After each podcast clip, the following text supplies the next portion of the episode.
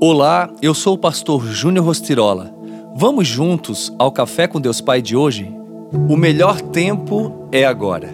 Perguntou Nicodemos: Como alguém pode nascer sendo velho? É claro que não pode entrar pela segunda vez no ventre de sua mãe e renascer. Respondeu Jesus: Digo a verdade. Ninguém pode entrar no reino de Deus se não nascer da água e do Espírito. João 3, 4 e 5. Primeiro, Jesus desperta Nicodemos da escuridão de suas dúvidas sobre o nascimento. Depois disso, ele explica de forma mais profunda o que representava esse conceito. Você precisa investir tempo nas pessoas interessadas. Nicodemos era um homem instruído em várias áreas do saber e com certeza sabia que Jesus não falava de modo literal. Mesmo assim, Queria compreender o que ele tinha para lhe ensinar. Havia fome de saber nele.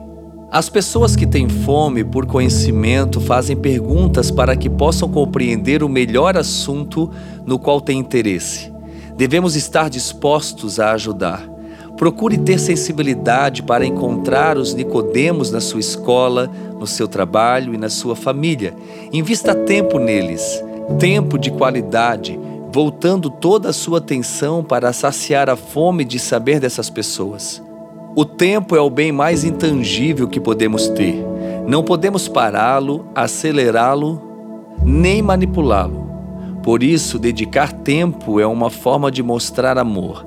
E a melhor definição de amor é tempo, e o melhor tempo é agora.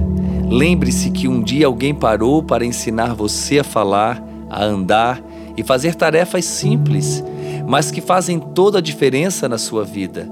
Alguém lhe dedicou tempo, ainda que tenha sido para lhe dar um simples abraço, por isso entenda que sempre é possível parar e dedicar-se como Jesus. E invista tempo nas pessoas. E a frase do dia diz: a falta de sensibilidade retarda aquilo que Deus quer fazer na sua vida. Pense nisso. O melhor tempo de amar é agora.